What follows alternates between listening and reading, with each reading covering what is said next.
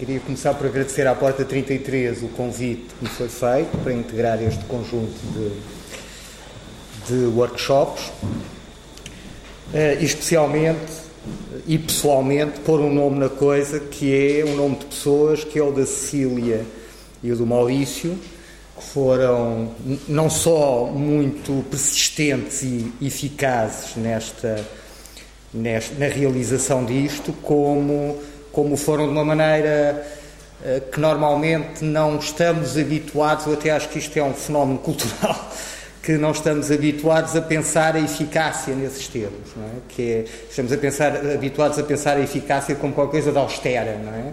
E desumana.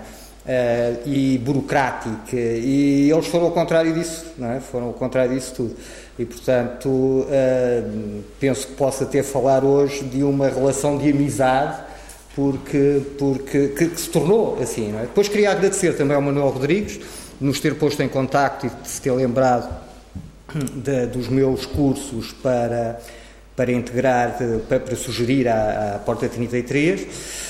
E, bom, e, e, as, e os agradecimentos estão feitos. Depois, queria muito rapidamente, tanto quanto possível, apresentar-vos o curso estas aulas, este, esta oficina. Eu gosto de workshop, acho, acho gosto desta ideia de ser uma oficina, precisamente, quer dizer, em primeiro lugar, que não está feito. Depois, eu vou. Hum, há, há, a bibliografia, que, enfim. Uh, que eu já, eu já estava com algum peso na consciência, achando que era uma bibliografia, se calhar, um bocadinho assustadora. Fiquei agora mais descansado quando o Maurício disse que era que era uma bibliografia pequenina, estou, eh, pronto, fico, fico, fico contente com isso. O, eu não queria que se relacionassem com a bibliografia como uma espécie de, de documento que têm de seguir, quer dizer, não, não têm de ir agora para, sei lá, para a FNAC, passa publicidade, mas enfim, é o supermercado onde nós agora vamos comprar o livro, e, e que fossem lá dizer, olha, veja lá se me arranja isto.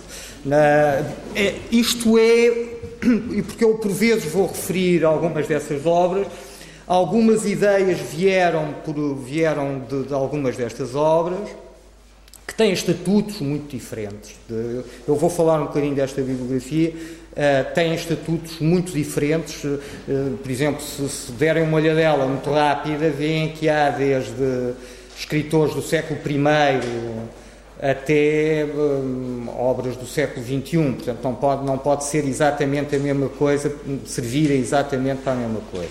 Para já tiram daquilo que querem, é? e depois, eh, lá está outra vez, eu não quero que isto seja uma estrutura, não, é? não quero que tenham de levar uh, a embalagem completa, para chegar cá e tirar uns bocadinhos e guardarem isso na cabeça, qualquer coisa, nas notas, seja o que for. E depois, algumas dessas coisas podem se desenvolver não é? Pode-se pegar naquilo e pode-se começar a puxar a ponta, podem ser uns novelos que a gente chega ali é? e puxa a ponta e vai ver até onde é que desenrola. E vão ver que com o fio que eu vos dou aqui desenrolam depois muito pouco. É? Se quiserem continuar a desenrolar, é? a bibliografia também serve para isso, é? para ajudar a desenrolar alguns fios que não puderam ser que não puderam ser sequer trazidos para aqui. Mas eu vou dizer para que é que uh, cada uma destas obras serve, acho que vale a pena analisar com alguma minúcia a, a, a bibliografia. Bom, uh, começo por, pelo A, uh, o único A que temos é aqui o Sr. Arras, Daniel Arras é um historiador da arte numa época em que já são raros, Uh, hoje em dia, quem fala sobre arte costumam ser outras vozes, de outras, de outras origens, mas o Sr. Daniel Arras é um historiador da arte e tem uma obra muito interessante que se chama Le Détail, uh, pour une histoire rapprochée de la peinture, portanto, para uma história aproximada da pintura. É uma obra de 92 e é uma obra que. Uh, faz uma espécie, faz um percurso pela história da pintura, chamando a atenção para a importância dos detalhes, dos pormenores. E de, fazendo, procurando até uma categorização desses pormenores. É? Que tipo de pormenores é que há? Sei lá, por exemplo, um pormenor de um de um pequeno, inventei este, de um pequeno, uma pequena cruz que alguém tem pendurado ao pescoço. Este, agora que vou dizer assim, não, não inventei. Um, por exemplo, uma patazinha de leão que um, um retratado tem na mão, por exemplo. Não é? Retrato famoso que o Lorenzo Loto faz, não, sa não sabia bem de quem, depois começou-se a especular a partir precisamente da ideia do leão. É? A partir dessa pata de leão leonina que ele tem na mão. Bom, e portanto, Uh, uh, isso é um, tipo de pormenor. Depois há outro que é, por exemplo, um pormenor, uma, uma, uma mancha de tinta, uma mancha de, de, de uma, da marca do pincel. Não? São coisas percebem que são coisas diferentes. É? Bom, para dar uma ideia dessa categorização, para nós não nos vai interessar muito, mas já que falei nisso, para perceberem de que é que eu estava a falar. O Daniel Arras diz algumas coisas muito interessantes sobre pintura, a partir de, deste, desta questão. E para aqui, de uma maneira muito prática, digamos assim, serve-nos porque eu utilizo algumas interpretações que o Arras faz de algumas imagens e, portanto, é, uma, é um dos livros referidos. Eh, todos eles são especificamente referidos a, eh, a, eh, ao longo da, disto, por isso é que eu achei que devia pôr aqui. Bom, depois um clássico do Roland Barthes, A Câmara Clara, uh, que é uma edição portuguesa das edições 70, uh, e que é uma, é uma obra já de, creio que de 80, 1980, é? uma das últimas obras do Barthes, e, e que, hum, acho eu, espero não estar assim a enganar muito, e, e, bom, e que vamos usar várias vezes sobre a fotografia, é uma, é uma obra que permite estabelecer algumas coisas que, em vez de ser eu a dizer, não é? quer dizer, ao senso comum, uh, podemos referir ao Barthes e, portanto, e depois aí encaixar num aparato conceptual mais, mais produtivo. Uh, o Geoffrey Batchen, uh, este Burning with Desire, é uma obra sobre a origem da fotografia. O que ele quer dizer com este Conception of Photography é precisamente essa ideia do momento de concepção, momento da origem da fotografia, portanto, entre os pioneiros. E é uma obra, para mim, eu acho esta obra uma das obras mais interessantes escritas sobre a fotografia, que ultrapassa muito uma espécie de história eh, da, da, do, das origens da fotografia. O Richard Brilliant é um historiador da arte, é um historiador da antiguidade, uh, uh, é um historiador da arte, da arte clássica, da arte antiga, da arte romana, sobretudo, a especialidade, dele é a arte romana, e tem um artigo recente, enfim, já lá vão, apesar de tudo, 12, 11 anos, mas um artigo recente, apesar de tudo, que é este de Metonymus Face, uh, que está acessível online. Não é um texto muito interessante, teoricamente, mas é uma súmulazinha uh, simpática uh, sobre, sobre o retrato, uh, em que ele eh, convoca algumas, alguns textos mais teóricos e em que faz uma súmula fácil de ler, bom, portanto, é uma coisa, encontram online, portanto, podem ler no computador, podem imprimir, portanto, estão, estão à vontade. Depois, ehm, Bom, metónimos face já agora é um conceito, metonímia é uma figura de estilo que é muitas vezes utilizada a propósito da, da, do retrato é? e do rosto. É, portanto, é uma figura de estilo onde uma realidade está em vez de outra. Não é? Por exemplo, quando eu digo assim, a Casa Branca mandou bombardear não sei o quê, por exemplo. Não, é? não, foi a Casa Branca. A Casa Branca não manda nada. Não é? E, portanto, a Casa Branca está lá em vez do Presidente dos Estados Unidos, ou o Governo dos Estados Unidos, ou o Secretário de Estado competente, ou o General não sei quê, né? fosse quem fosse que deu a ordem. Não é? Bom, portanto, é isto a metonímia. O rosto está lá uh, uh, em, também, muitas vezes, está o rosto e estão coisas no rosto que dizem outras coisas, que não, não se vêem. Não é? Uh, portanto, o rosto tem, é, portanto, a ideia de metonímia aparece, aparece por aí. Anne Coquelin é uma obra que está traduzida em, português, último, primeiro por uma editora do Porto, a Res Editora, e agora pela Europa América, uh, desde o ano passado. Uh, é, uma, é uma obra que ela escreveu já no início dos anos 90 e é uma obra que, que vale a pena lermos sem preconceitos. Anne Coquelin é uma é, é uma filósofa muito interessada por arte, tem, uma, tem algumas obras que, que eu considero muito, muito importantes, uma coisa sobre, sobre arquitetura que é que eu acho muito, muito interessante, mas, e que me foi muito útil muitas vezes, uh, e, e, esta obra que se vocês Deem-lhe uma hipótese, se quiserem passar por ele, deem-lhe uma hipótese, porque aquilo é, uh, eu se não conhecesse Ana Coquelin, isto irritava-me e eu não dou muita hipótese às coisas. E portanto, se calhar, dizia pá, vai-te lixar e não continuava a ler. Mas uh, se derem uma hipótese, vão ver que há coisas muito interessantes. Não é? Uma coisa interessante, aliás, na Ana Coquelin é que ela recu recusa e não recusa de uma maneira não recusa de uma maneira militante, digamos assim, não recusa de como você dizendo mal dos outros que, que, que, que usam, mas uh, uh, uma, um, um, aparato conceptual muito elitista, muito fechado, que dá muito jeito. Há gente que, que o usa muito bem e que não é eh, digamos que não é traduzível isso numa, numa, em simplificações, por exemplo. Bom, é, mas a Anne Coquelin não, acha que, que se deve, por, por, razões que ela explica, que são razões éticas até, que se deve utilizar uma linguagem comum. É?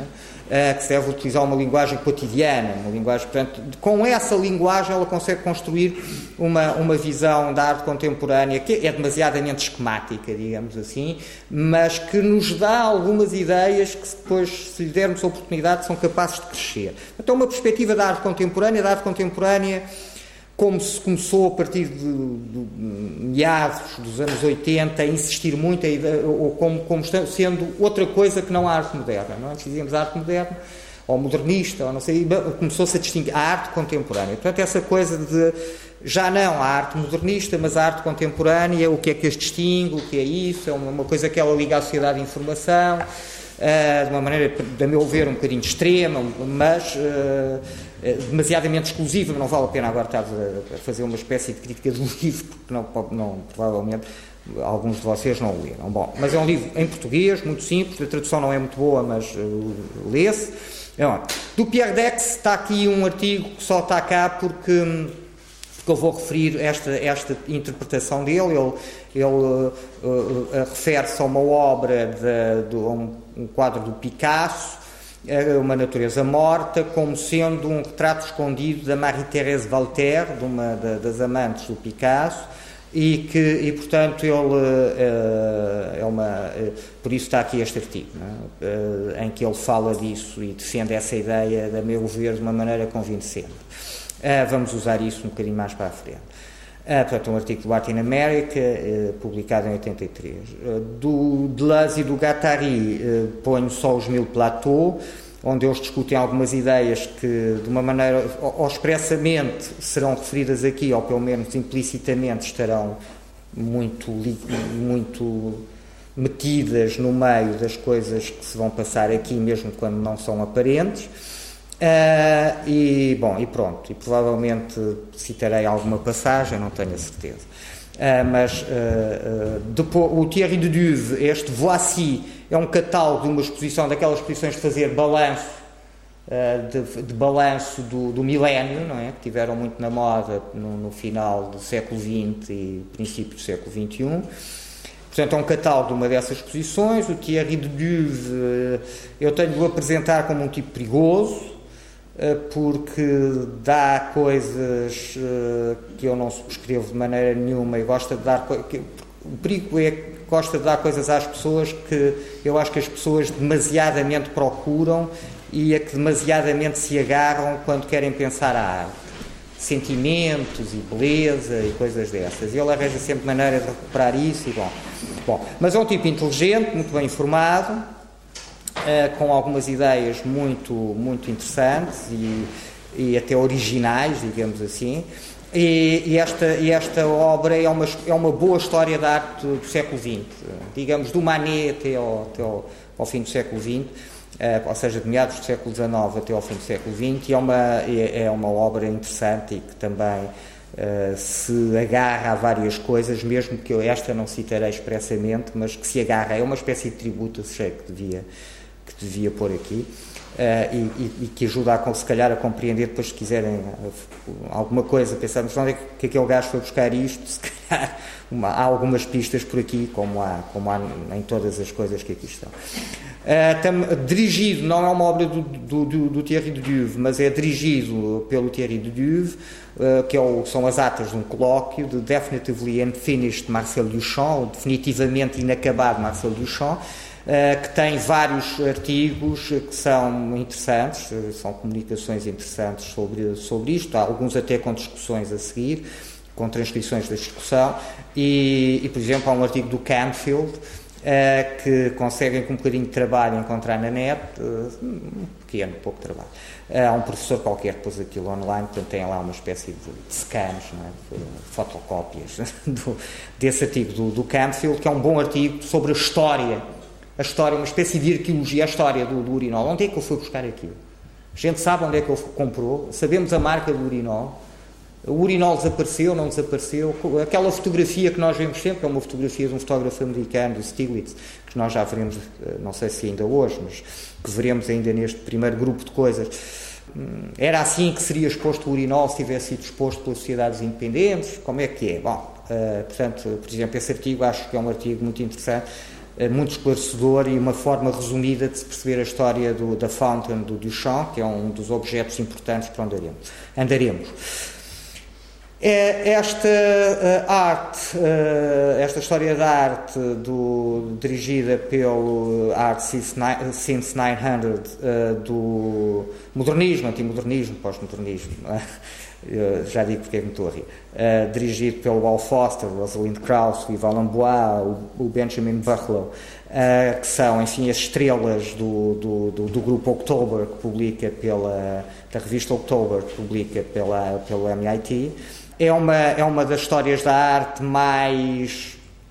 É uma das histórias da arte, enfim, mais aceitáveis uh, do século XX, mas eu estava-me a rir porque estava-me a lembrar de uma coisa que diz o Jorge Didio Berman, que, que o Jorge Didio Berman disse no Instituto Franco-Português em Lisboa, que dizia que, bom, que, ele, que, são muito bons todos, que é amigo deles, que não sei o quê, ele também publicam as coisas lá no MIT, não sei o quê, mas que esta coisa de modernismo e pós-modernismo, modernismo e pós-modernismo lhe lembra ao Vasari.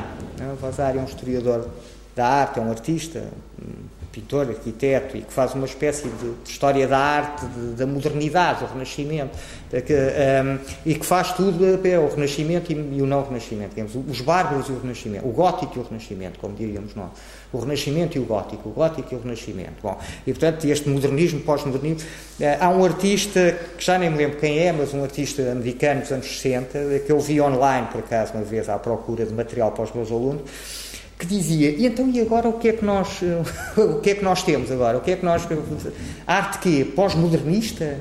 Uh, o que 30 anos de arte pós-modernismo, o que é que a gente agora lhe há de chamar? Não? O que é que vamos. Bom, portanto, e isto parece que se prendeu nessa armadilha também, é um, às vezes é um bocadinho irritante, mas é uma. Mesmo assim, penso que, que é difícil arranjar algo menos.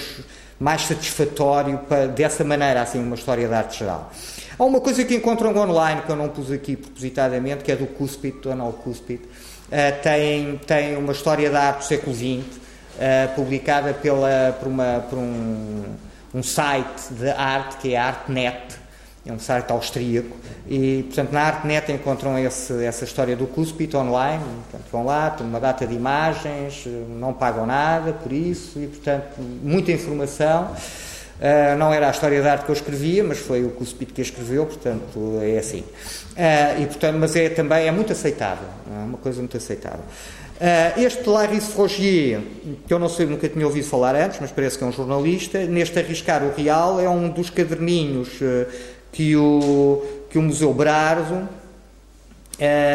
que o Museu Brardo publicou, logo é o primeiro, e portanto é uma leitura da coleção do, do, do Brardo e, uh, e, e, que é uma. Uh, se quiserem adquirir alguma vez, aquilo é muito barato. Se quiserem adquirir, eu aconselho-vos comprem em francês, porque eu comprei em português e é uma tradução de um tipo até com boa reputação, mas uh, execrável.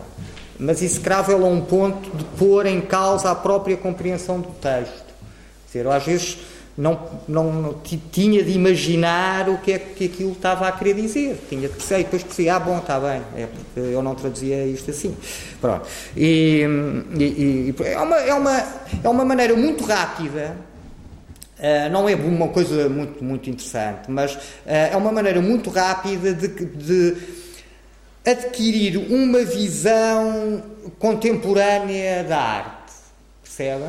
De adquirir uma visão que já não é aquela que da, da história da arte em progresso e a pintura tem de ser cada vez mais abstrata. É? E o cubismo traiu a abstração porque não seguiu esse progresso. Aquelas coisas como se ordenavam, as, não é? até aos anos 70, se ordenavam as histórias, não é? aquele tipo de darwinismo progressista da, de, dessa, de uma espécie de academismo modernista eh, que estava a fossilizar é? na, na, na, altura. Bom, e, portanto é uma boa maneira de adquirir algumas ideias porreiras, simples, eh, bom, eh, por aí. Do, do José Gil, este sem título, tem vários textos sobre o retrato. Né? E logo o primeiro é muito interessante, é? são, são todos muito interessantes, mas logo o primeiro texto sobre o retrato é um texto muito, muito interessante e, portanto, onde ele problematiza uh, uma série de questões e faz algumas leituras muito, muito, muito interessantes sobre várias coisas, até o Don Giovanni do, do Mozart. E, bom. Esta. Ah, este Le Dernier Portrait é, uma, é o catálogo de uma exposição do, do, do Museu d'Orsay de 2002, que é uma. Le Dernier Portrait é o, é o retrato ligado à morte, é? portanto, é o retrato funerário, digamos assim. Não? É uma, é uma coisa, pronto, se calhar, lá está, esse, esse é muito um dos se calhar, se tivermos tempo, se, se, for oportuno, andaremos e, portanto, é uma fonte muito fácil, digamos assim, pensarem assim, olha, eu precisava de informação rápida sobre retrato funerário, o que é que eu vou arranjar? Olha, está aqui, percebem? É assim que isto funciona. Está aqui, pronto, depois onde é que vão arranjar, não sei, mas provavelmente há uma biblioteca se arranjar. O fotográfico já é também um clássico da Rosalind Krauss, está editado em português por uma editora espanhola, Gustavo Guili, é? Aquela, a taxa, não é? A taxa, não sei que iniciou isso, não sei se foi a taxa, mas uh, editam logo em português, não é? Quer dizer, fazem eles próprios, quer dizer, não esperam que venha uma, uma editora portuguesa editar, fazer a tradução, eles editam logo em português. Às vezes a gente está a ler aquilo e percebe, bem, esta senhora era alemã, teve aqui a traduzir isso para português, mas não, mas funciona. Bom, e portanto a Gustavo Guili também. Há quem fique muito irritado por esta tradução, e por acaso nem acho muito mal. Uh, uma, uma, obra recente também do, do, do, dos últimos filósofos interessantes, o Jean-Luc Nancy, uh, com uma coisa que chama Le Regard du Portrait, o olhar do retrato, e que é uma uma obra densa, mas eu não quis deixar de pôr aqui. Portanto, isto não é daquelas obras que se pega e lê e pronto, e, e coisa que requer algum tipo de formação, ou, ou se não, pelo algum tempo de paciência. Uh, depois, ao contrário disso, uma obra que eu ponho aqui porque me parece que é muito interessante para arranjar conceitos e para, para, para, para ir-se lá buscar coisas que, olha, eu aquilo ficou-me assim um bocadinho colado com custo, achei que havia melhor para onde é que se pode ir com este conceito é este Critical Terms for Art History uh, e que tem uma série de entradas uh, que um, permitem, que ajudam o historiador da arte a pensar criticamente o, a, cultura artística. Depois, o Ovídio e o Plínio, as metamorfoses do Ovídio, eh, que é um, um, autor do final do século I a.C., do início do primeiro século depois de Cristo, não é? como sabem não há ano zero, portanto, portanto num, dia, num, num, dia era antes, no outro dia era depois, não é? Atchim era antes e Atchim era depois, e, e, portanto é ali entre o, primeiro antes e o primeiro depois, uh, e que nas metamorfoses fala da do mito da, daquilo que depois se chama, são autores posteriores que vão dar-lhe nome, o Ovídio não, não a nomeia, uh, da Galateia, não é? daquele senhor que estava muito triste com as mulheres, achava que as mulheres não, eram um bicho esquisito, e então resolveu fazer uma mulher para ele mesmo, e fez uma escultura em marfim, não é? Um marfim muito bonito, e conseguiu fazer uma mulher muito bonita, apaixonou-se, é essa história. E, ela, e, e a deusa Vênus, resolveu conceder-lhe a graça de, de, lhe dar vida, não é? Por, e ele, e portanto ficou com uma namorada feita por ele. E vamos ver que é uma, vamos ver que é uma pulsão que aparece várias vezes na história da arte.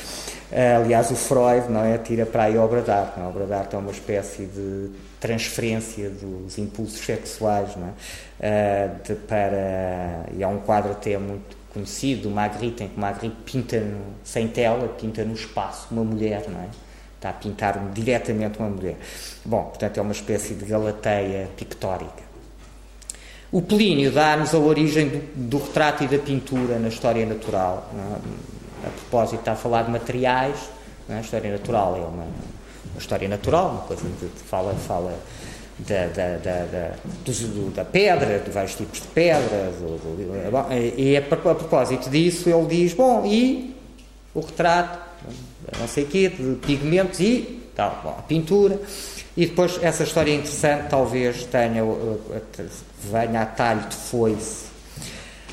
A revista de História da Arte, editada pelo Instituto de História da Arte da Universidade Nova de Lisboa e pela editora Colibri, o número 5 é inteiramente dedicado ao retrato. Uh, o último artigo é meu, foi, aí que começou este tipo de, de pensamento uh, sobre este tema e, portanto, uh, mas não é só a única coisa, tem vários pessoas ligadas ao Instituto ou ao, Departamento de História da Arte da Universidade pensar o retrato de acordo com a sua área, digamos assim, portanto tem o retrato na Antiguidade, do Justino, tem o retrato na Idade Média, várias questões. Bom, uh, por aí até, até, até ao, ao retrato contemporâneo. Este Impossible Self-Representation uh, está numa revista muito interessante, cujo centro é online. Já há coisas muito interessantes, é? que são mais interessantes que as coisas em papel, que são cada vez menos interessantes. É esta Image and Narrative, uh, e portanto podem ir aqui a esta morada e o artigo está online. Uh, e é interessante, sobretudo, para pensar uh, Nan Goldin, coisas assim como também está. Epá, já estou a deitar perdido. Eh, como também está online esta Inner Visions uh, da Tate e etc., que é uma revista interessante também da Tate. Há duas revistas da Tate, a Tate Papers, creio eu, e a Tate e etc., que cheias de coisas bestiais. Não é? Portanto, online também. Eu não percebo porquê, mas só nós é que. Não, não, se calhar são os países latinos, mas nós temos imenso medo de pôr as coisas online. A Biblioteca do Arco ainda nem uma lista dos livros todos pôs online. Não sei que medo é que existe nestas coisas. Nós temos imenso medo. Em, em, os americanos põem tudo e mais alguma coisa que, que eu saiba, não, não são pobrezinhos. Não, nem, nem, nem ficaram mais pobrezinhos por causa disso. Não sei. Mas é nós temos imenso medo. Parece que pusermos na, na, internet vai acontecer alguma coisa terrível. Nós não sabemos bem o que é, mas pronto. Mas temos medo disso.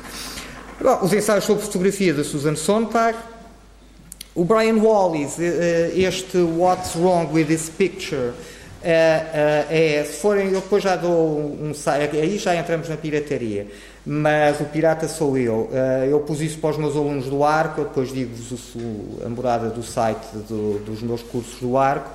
E qual é o interesse disto? O interesse disto é perceberem que tipo de pensamento se está a produzir e a partir de que de que hum, agora falta-me o, o vocábulo, a partir de que hum, pressupostos, a partir de que pressupostos, não é? Portanto, era, é este, é, é, um, é aliás uma, um conjunto de textos que têm a ver precisamente com aquilo que na altura parecia que era uma espécie de refundação do pensamento teórico, uh, que é este Art After Modernism, Uh, e que e, portanto isto é a introdução do, do, de um dos organizadores não é? Do, de, dessa coletânea que é o Brian Wallace e portanto esse texto é fácil, simples, interessante e, e, e tem algumas ideias para, para perceberem em, em, em, que registro é que estamos a pensar um, esta coisa do, do, do Shearer West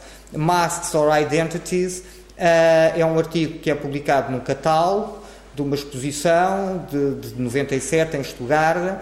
Ele tem também um livro uh, dedicado inteiramente ao retrato. Não é muito interessante, nem este texto é muito interessante, mas é uma história do retrato no século XX que dá dicas porreiras, não, percebem? Então, não é uma coisa, a gente vai dizer, é pá, que aquele tipo teve ali uma intuição brilhante sobre. Não, mas é uma historiazinha do retrato em que vai dando assim umas ideias. Olha aí, já viram como o tipo resolve pôr aqui a família todos nus em cima da cama, não é muito normal e tal. Bom, e portanto, isso é uma. É, é, é, é bom. No, no, no, livro já é uma coisa mais coffee table book.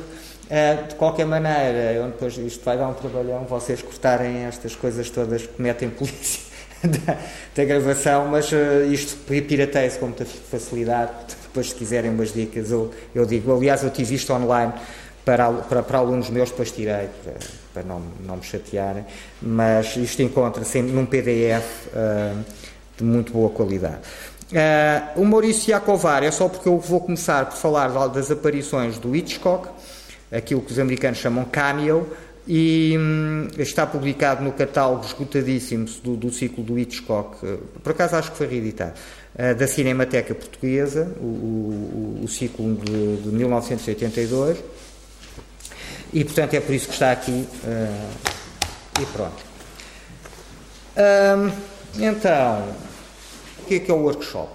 O que é esta autorrepresentação? Foi um conceito que eu inventei o ano passado e a propósito de um curso semelhante que eu fiz em Lisboa, numa escola de fotografia, e que me pareceu que, que, que, era, que era engraçado, porque eu, como eu explico num pequenino texto que fiz para apresentar isto aqui, na Porta 33, eh, no fim do ano passado, eh, o, o, a autorrepresentação, que é, um, é, é, pronto, vamos começar e de alguma maneira vai ser o fio da meada, mas sempre o fio da meada, eu agora faço aqui um, um parênteses, eh, tentem ir se habituando, porque eu faço, falo assim e penso assim, se calhar, uh, é que uh, o fio da meada é autorrepresentação, mas pensando sobretudo, estas coisas depois vêm a seguir aos dois pontos, retrato, fotografia, ready-made.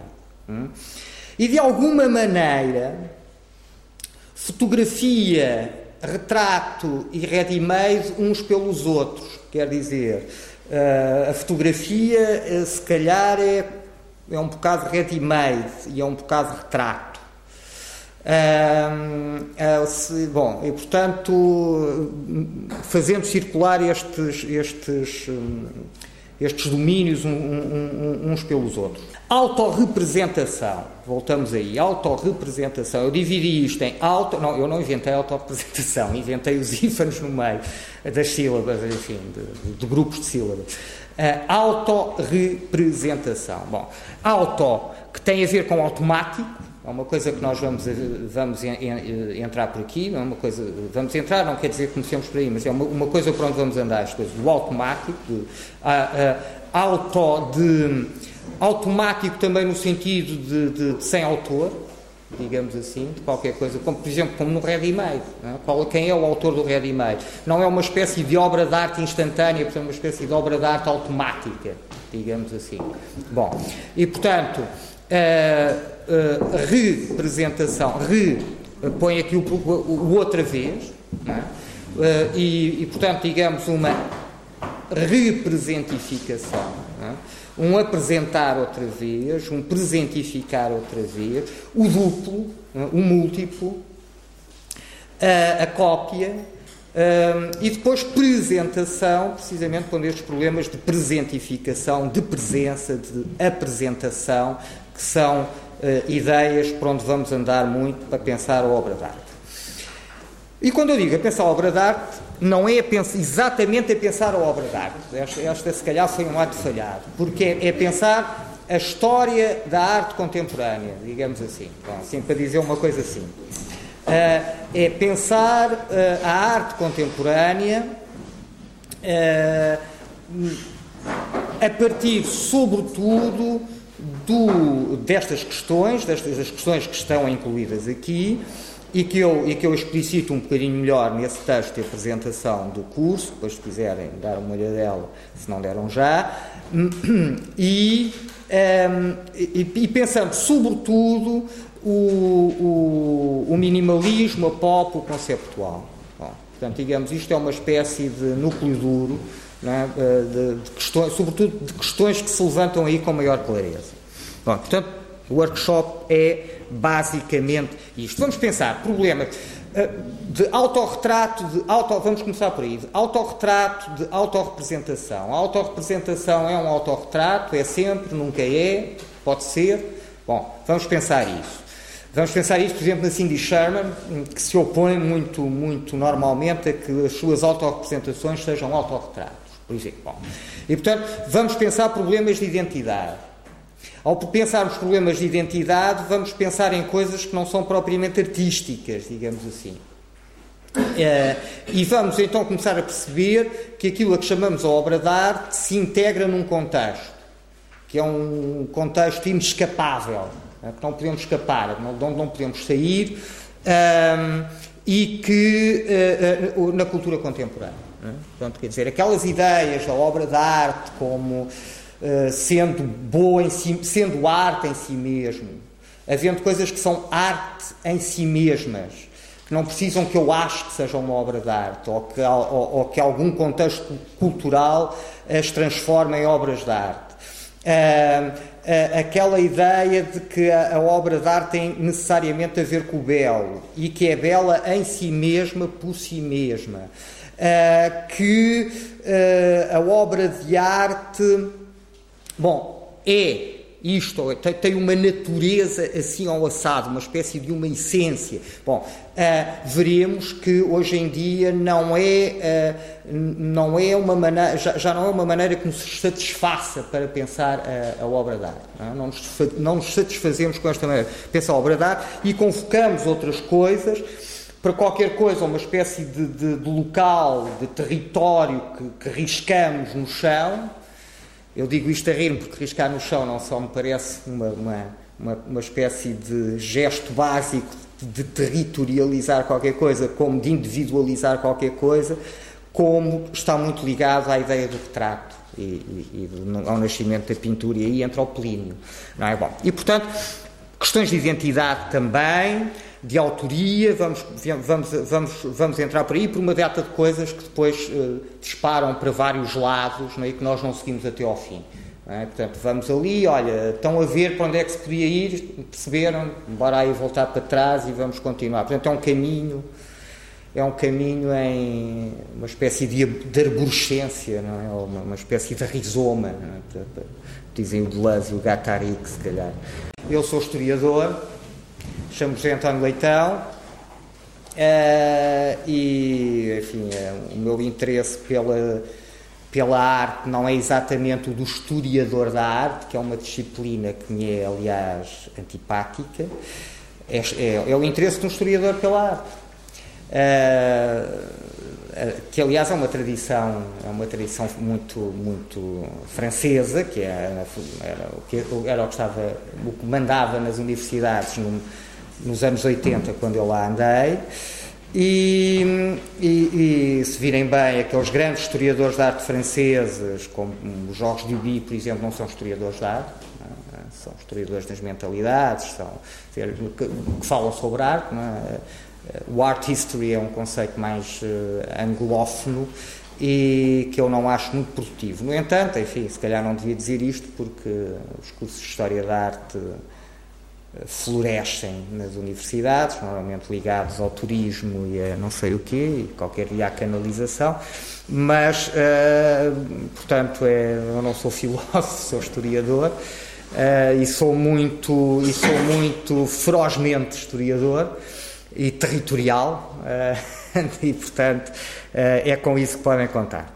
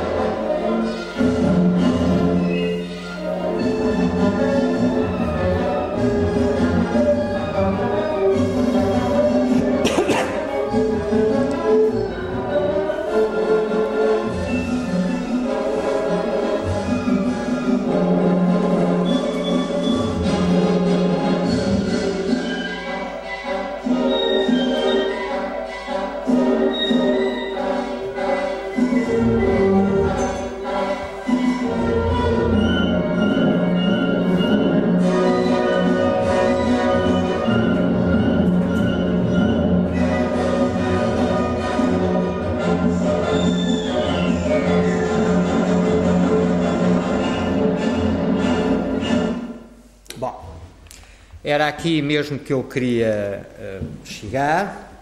Eu comecei um bocadinho antes, por, por um lado, porque o genérico do Sol Bass é, é muito interessante, porque a relação com a história do cinema também é muito interessante.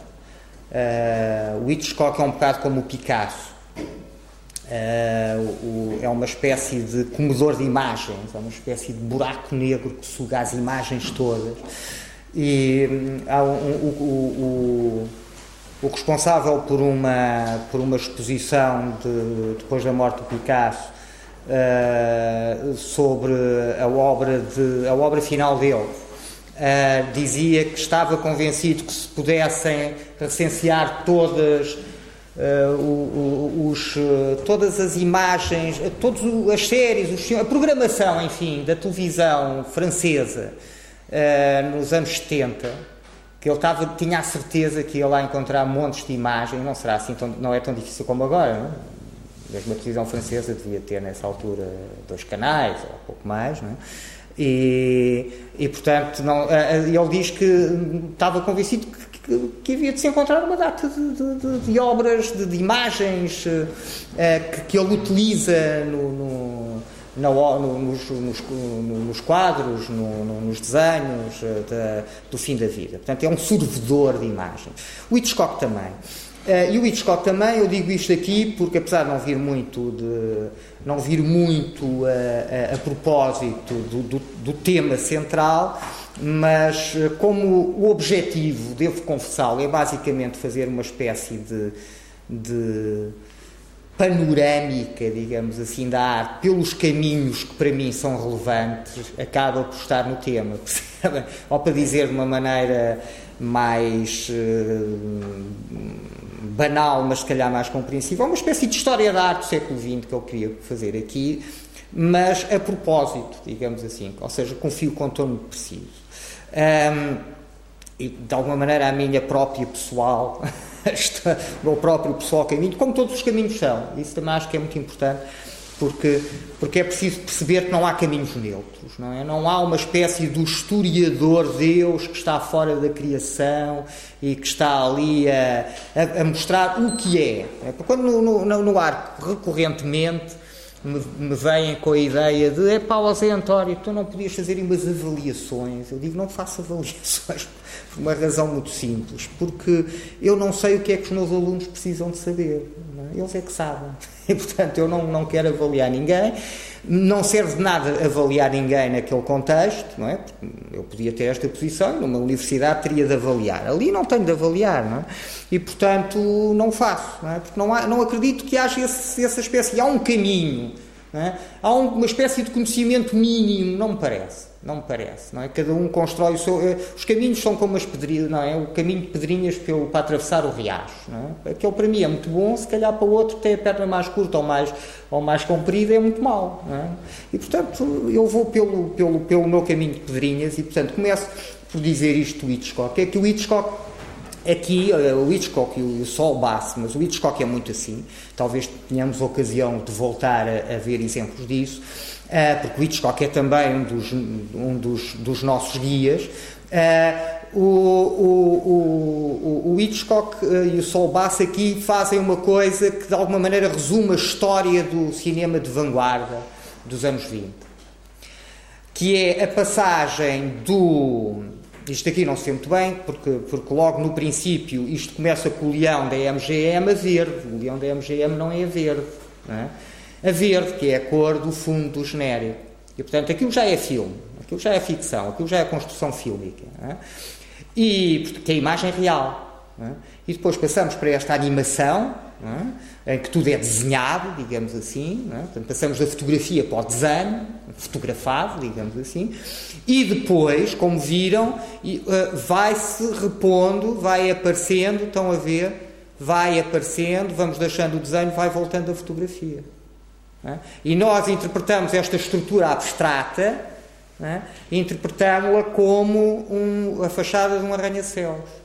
Uh, onde se reflete o trânsito da cidade, etc. Bom, é exatamente o que faz o cinema dos anos 20, o cinema de vanguarda dos anos 20, de artista, começa por ser um cinema de animação eh, abstrato, como faz o Hans Richter ou como faz o Walter Ruttmann, e depois o, o Fischinger ou, o Viking Egling, é? o Viking Egling morre e não pode fazer mais nada, o Fischinger continuará a fazer, sobretudo ligado a cinema publicitário, etc., mas o Richter e o, o Walter Ruttmann continuarão e vão passar de maneiras muito diferentes Uh, o, vão, o, o Ruttmann mais próximo até das grandes estruturas comerciais, da UFA, etc. Uh, eh, o, o, o, Ruttmann, uh, o Richter mais, sempre mais irredutivelmente de vanguarda, mais experimental, mais, vai fazer, mas ambos vão passar para o cinema de fotografia real, digamos assim. Não é? Não, é um conceito que não dura muito tempo, é? conceitos não são maus nem bons, já agora estamos a conhecer, estamos a ver se isto funciona e, portanto, eh, aproveito para dizer isto para perceberem algumas coisas que, que eu possa dizer sem, sem, sem se chatearem com isso. É que, mas os conceitos não são maus nem bons, do meu ponto de vista, não é? Duram mais ao menos tempo. É? Portanto, há coisas que são muito boas numa conversa de café, a gente percebe lindamente o que eu estou a dizer, não é? E, e, e, percebemos todos uns aos outros, mas que depois, se quisermos ir trabalhar com aquilo, não, escrever um artigo com aquilo já não dá, não é? já não é muito bom. Portanto, aqui não é uma questão de snobismo, não é uma questão de elitismo, não é uma questão de dizer, ah, eh, aqui, bom, não, é que, o que é que fazemos com ele? Para que é que serve? Hum? Sim, um corta-unhas é muito bom, não dá para construir um, um, um arranha-céus com corta-unhas, não é? Sim, portanto, é muito bom para cortar as unhas ou para tirar, se calhar, uma coisa que se prendeu para esta unha, não é? Mas depois para, para desapertar parafusos já não é muito bom. para pôr rebite já não serve, não é? Portanto, o que é que a gente quer fazer? Até onde é que quer ir? O que é que é bom? E, portanto, é isso que... E, portanto, fotografia real é uma patetice, mas é uma patetice que dá a ideia do que eu estou a dizer. Portanto, passam para este tipo de cinema fotografado, eh, eh, de cinema que registra, digamos assim, que apanha, que capta, que, que captura imagens do, do, mundo exterior, do cotidiano, né? e, e, e, e, depois o Walter Ruttmann faz isso e faz exatamente isto no, uh, no, no, no, seu filme, no seu primeiro filme, assim, que é um, o seu mais famoso filme, hoje em dia, que é o Berlim Sinfonia de uma Grande Cidade. Uh, e faz isto precisamente começando com uma imagem da água, né? Uh, depois passa para uma coisa completamente abstrata, de desenho animado, e depois começa a mostrar umas, umas cancelas que fazem assim, uma, desculpem, uma, umas linhas que, que, caem assim, umas diagonais que fazem isto, né? e depois essas diagonais transformam-se nas cancelas de uma linha de comboio, e depois passa um comboio e nós entramos e vamos a caminho, vamos de comboio para Berlim, ver como é que é a vida de uma grande metrópole é? Eh, de uma grande cidade, de uma grande capital, de um mundo civilizado, é? tecnológico, industrializado. Bom, e portanto, é isso exatamente que acontece aqui. É? Isso é muito engraçado. Mas não foi por isso que eu trouxe este, este bocadinho, pelo qual, pela qualidade do qual peço desculpa, é?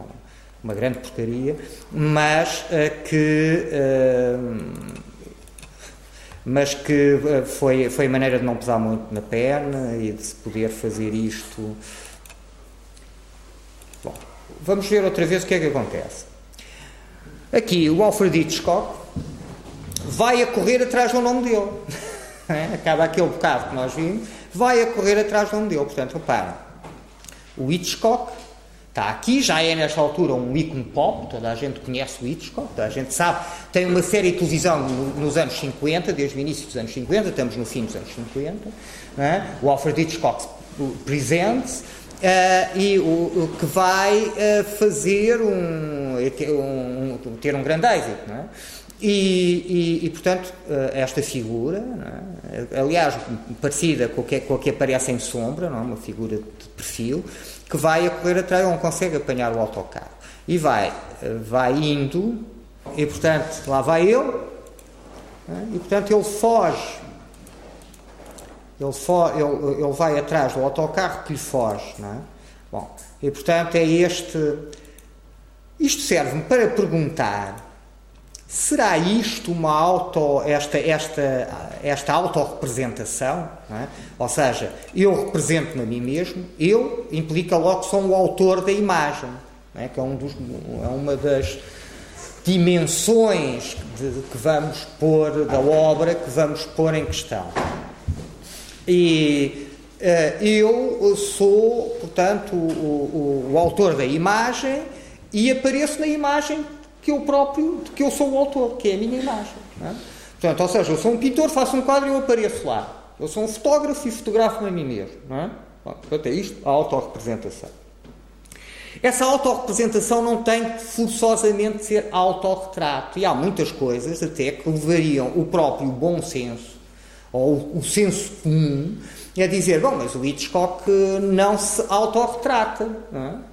Aparece lá, a função é outra, não é propriamente retratar-se. Eh, e não é retratar-se, podemos utilizar retrato de uma maneira, digamos, dizer, bom, ainda é retrato, mesmo assim, aqui ainda opera, ainda trabalha o retrato.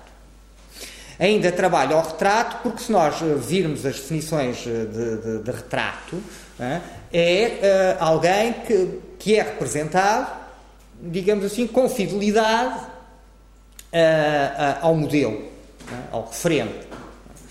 E, portanto, Bom, então é isso é, é verdade para todas as fotografias. E, e, isso é uma maneira de a, a fotografia, de eu propor que a fotografia seja de alguma maneira sempre retrato.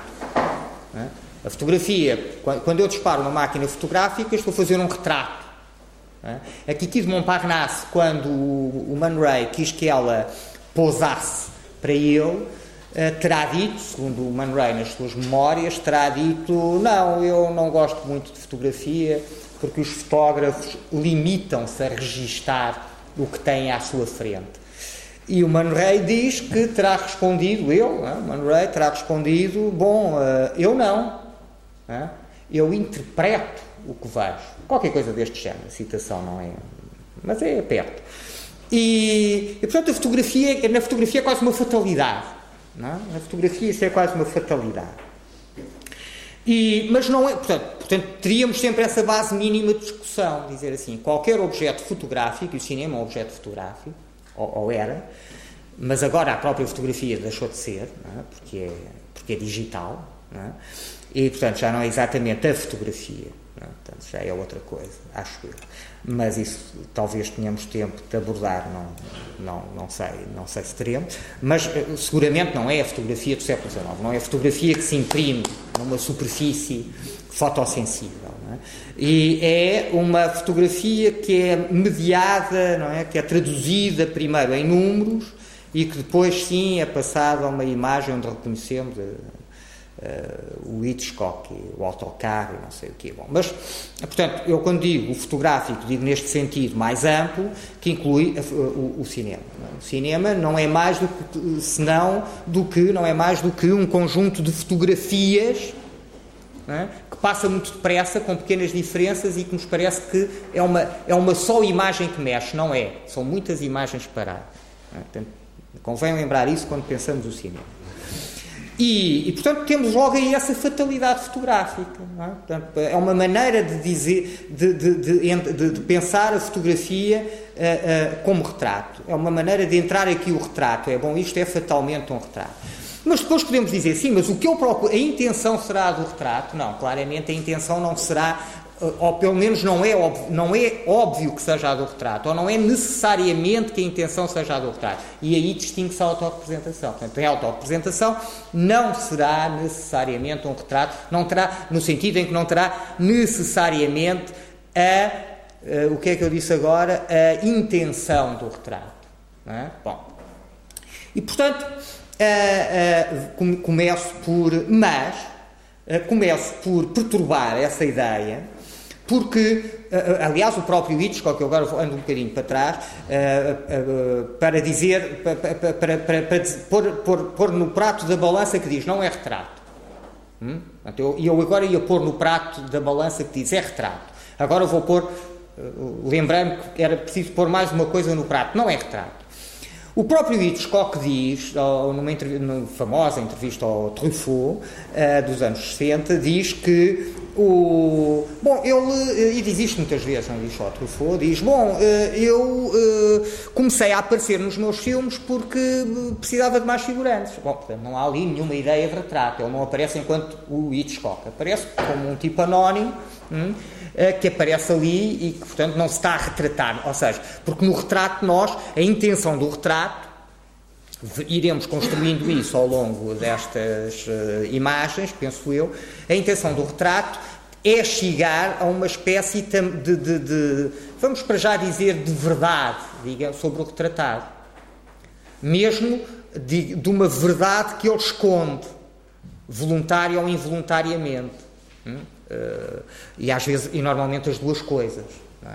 E, portanto, que não é imediatamente acessível. E, portanto, o retrato, digamos, terá esse talento que é o de permitir tornar visível aquilo que não é visível. Não é? Isso é uma questão que abordaremos a seguir, amanhã ou depois, qualquer coisa, mas é outro grupo de, de, de imagens, uh, uh, mas que está logo no retrato. É? A intenção do retrato é essa, é revelar aquilo que está velado. E o rosto é o véu que vela e revela, que esconde e mostra. Hum? Vamos já pensar eh, isso a propósito da máscara, em, em breve. Não sei se hoje, mas em breve. É? E, e, portanto, eh, deste ponto de vista, não é? Não é, a intenção não é do retrato. Não é? Ele não está a procurar, o Hitchcock não está a procurar mostrar o Hitchcock. Um Hitchcock mais ninguém. dizer qualquer coisa sobre o Sr. Hitchcock. É? O Alfredo não está a falar do Alfredo.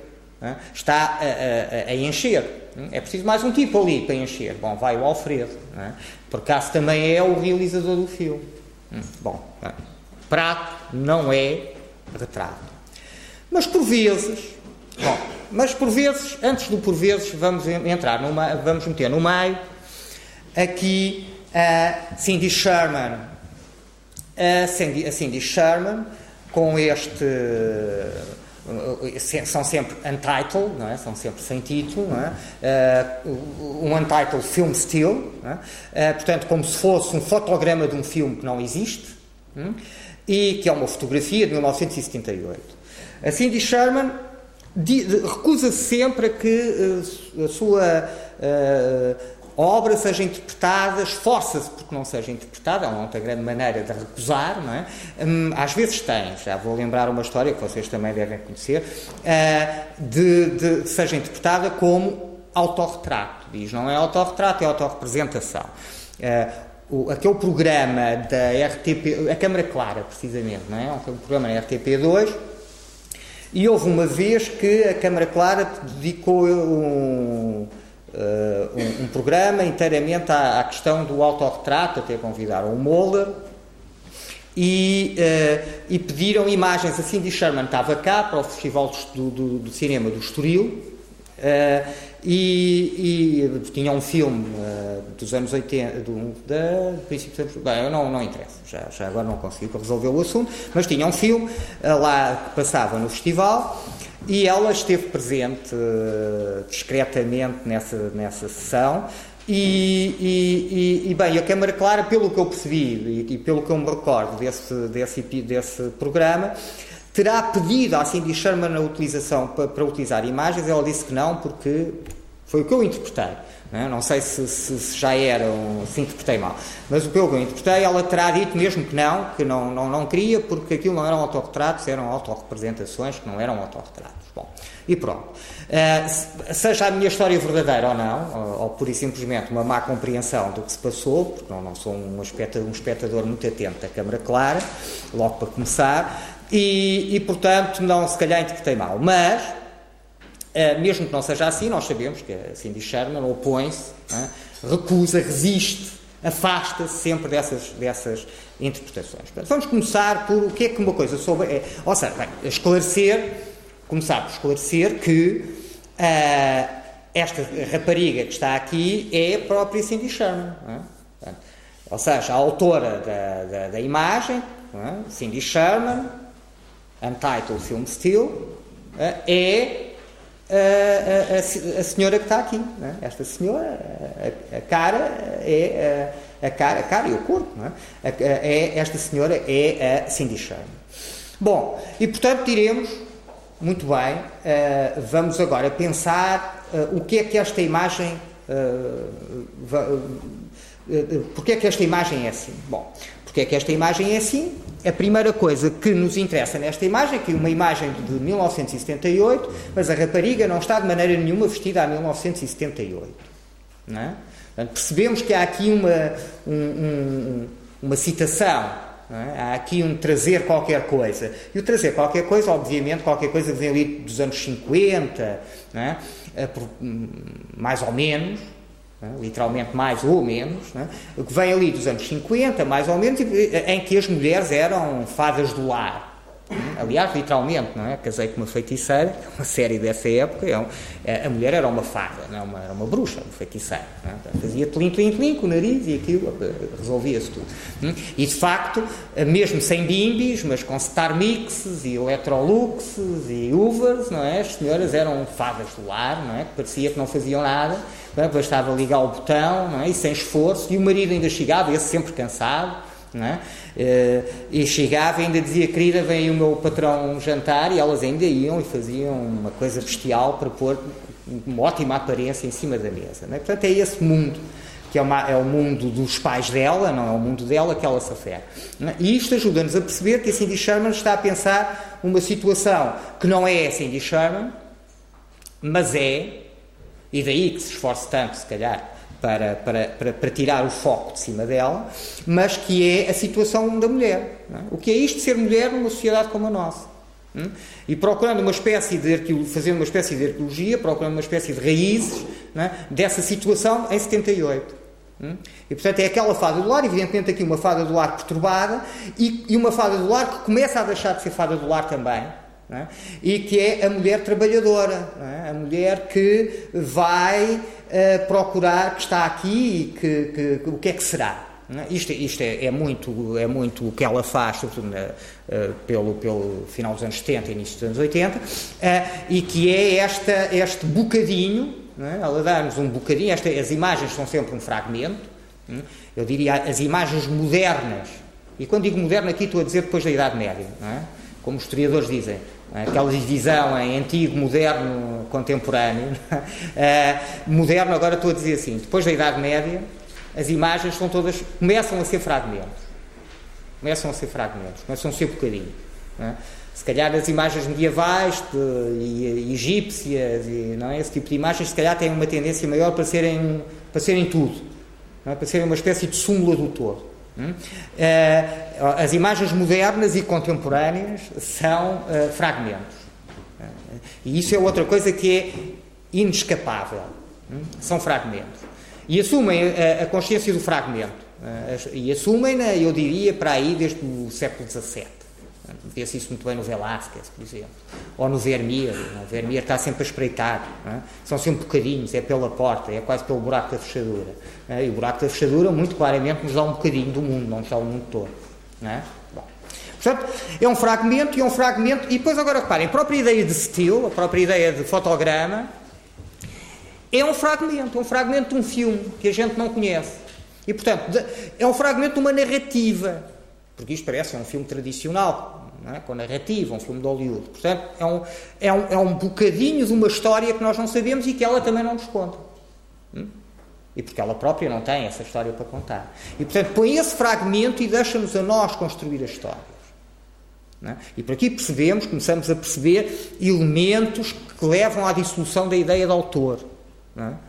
Uh, que é uma ideia que é teorizada, é uma ideia que é teorizada, depois veremos isso nos anos 60, né? o Roland Barthes, Foucault falam, falam desse fim do autor, o Roland Barthes tem mesmo um texto que se chama Morte do Autor, de 67, e, e, portanto estão a ver que há, uh, começa, porquê? Porque, uh, porquê não agora em termos de Roland Barthes, mas porquê no, no, na lógica do que eu dizia, porque o espectador, o observador, aquele que, que vê a imagem, neste caso, é chamado a intervir mas é chamada a intervir de uma maneira construtora.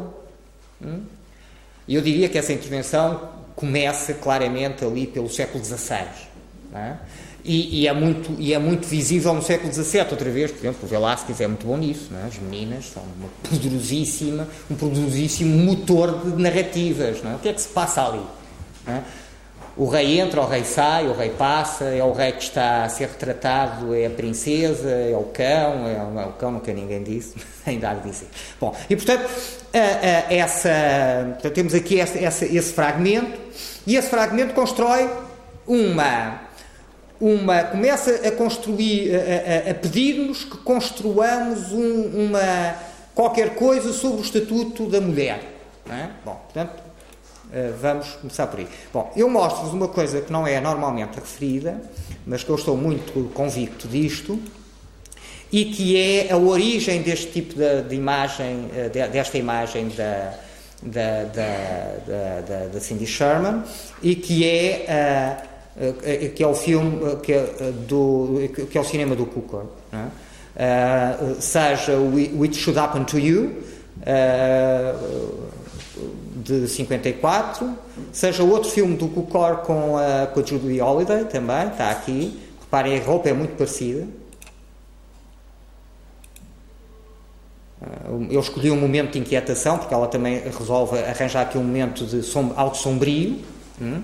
E uh, uh, o Adam's Rib, de 49, também com a Holliday, não é? no meio dos prédios, não é? Aqui já não está tão parecida a roupa, não é? Mas uh, é muito diferente, mas a, a composição do plano, a presença dos prédios, não é? É muito forte, não é? Portanto, é este tipo de cinema é? que nunca é, nunca é uma, reparem, nunca é, digamos, uma cópia. É uma eh, é uma espécie de, nunca é uma citação, é uma paráfrase penso que esta analogia é melhor, não é? É uma paráfrase, é sempre qualquer coisa que uh, tem a ver, não é? Mas tem a ver mais com uma imagem que temos na cabeça, uma memória de um filme, do que propriamente ir ver o filme e agora vou tentar fazer igual. E onde é que ele está, em que parte é que, sei lá, de Nova Iorque é que ele filmou isto, vou tentar fazer lá, vou... não é nada disso. É? Portanto, evoca uma.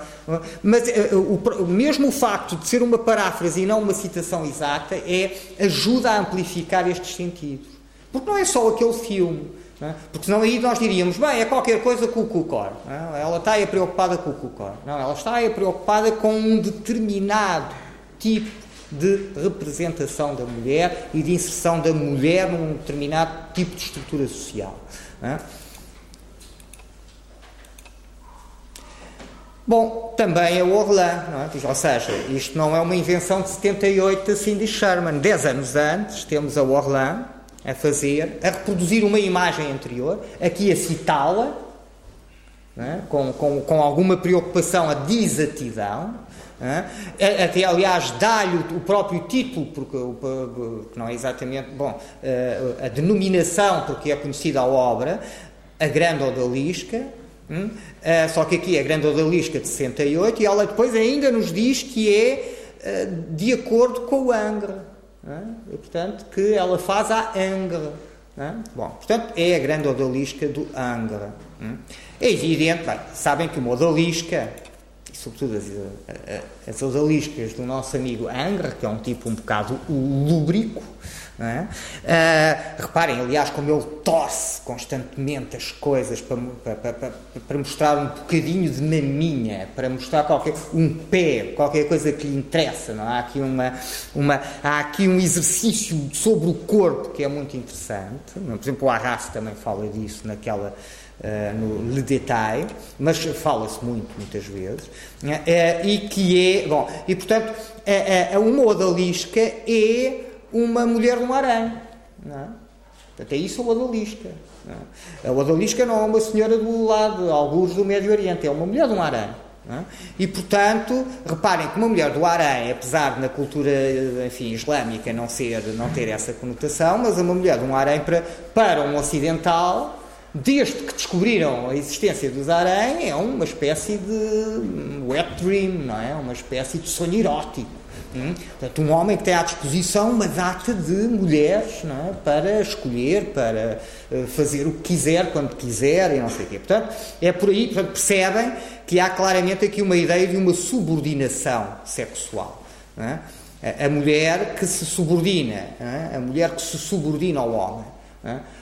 A mulher, como se costuma dizer, numa espécie de de jornalismo feminista chacha, não é? Quer dizer, feminismo para às crianças é uma espécie de objeto, não é?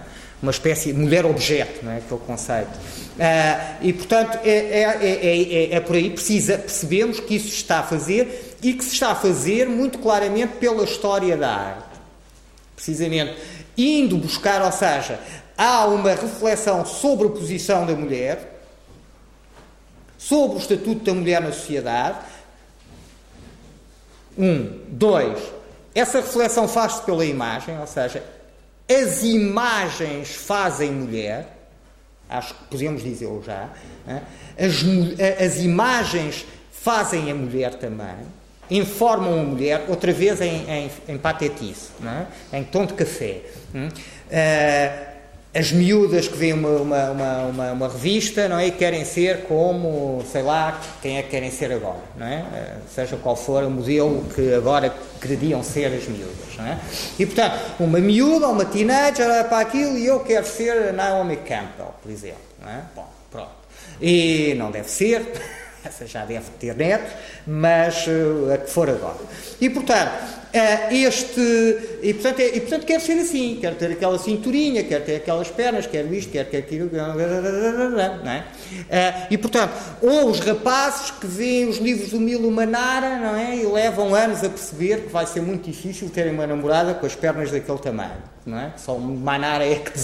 É desenha. E, portanto, quer dizer, e, e evidentemente, as, as namoradas que vão, que vão sendo uh, descartadas até ele encontrar a das pernas assim, vão, gostavam de ter as pernas assim, não é? Provavelmente, não é? Para, para, é evidente, estou aqui a fazer uma construção ridícula não é? e básica, mas que ajuda a perceberem o que é que eu quero dizer com isto. As mulheres, as, uh, uh, nós também somos feitos pelas imagens é? de, uma, de, uma, data de maneiras, de uma data de maneiras, até da imagem que nós fazemos de nós próprios. É? Isso também constrói a nossa identidade perante nós e perante os outros, que é outro problema que evidentemente tem de estar numa reflexão que passa pelo retrato, é a da identidade. É? é uma coisa central, é uma coisa central no retrato. E portanto, uh, uh, e, portanto uh, número 3, essas imagens não são apenas as tais imagens da revista, é? que a miúda quer ser como esta ou como aquela, é? mas são as imagens, a história das imagens uh, constrói a mulher. E constrói a mulher uh, pondo-a numa posição de uh, dominada. Hum? E, portanto, e cri criando um ideal de beleza, criando uma espécie de forma nas, na qual nós temos de nos informar, de nos informar, de nos, de, de, de, de, nos temos de deixar que nos molde, não é? Bom, aqui faço uma passagem por, por este tipo de modelo, modelo de modelo de modelo, é? vamos ver um bocado este tipo de mulher, é? o Anger, que é o, o citado, é? e que faz aqui uma espécie de assemblagem, uma espécie de, de montagem peças de diversas origens, eu quando digo assemblagem estou a pensar nisto. Coisas de diversas origens. Como na, na assemblagem do champião, não é? Uma roda de bicicleta e um banco.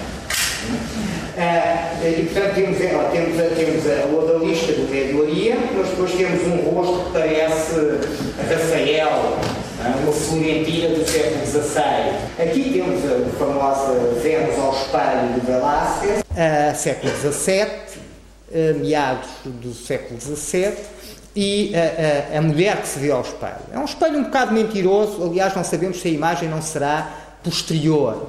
Hum? Mas é muito discutido se o espelho refletiria a mulher assim, tal como está nesta posição, e, eh, de maneira a que nós a, a víssemos, tomando o ponto, o ponto de fuga, se, eh, e portanto, pondo no ponto de fuga o ponto de, de, de, de vista, é? do outro lado o ponto, não é? Portanto, se aqui é o ponto de fuga, é? aqui é o ponto de vista. É? E, portanto, numa, no, no, no, outro limite diametralmente oposto desse eixo, o ponto de vista, se seria possível ver assim a, a, rapariga, ou seja, a rapariga que nós queremos ver. Vemos uma mulher de costas e será bonita.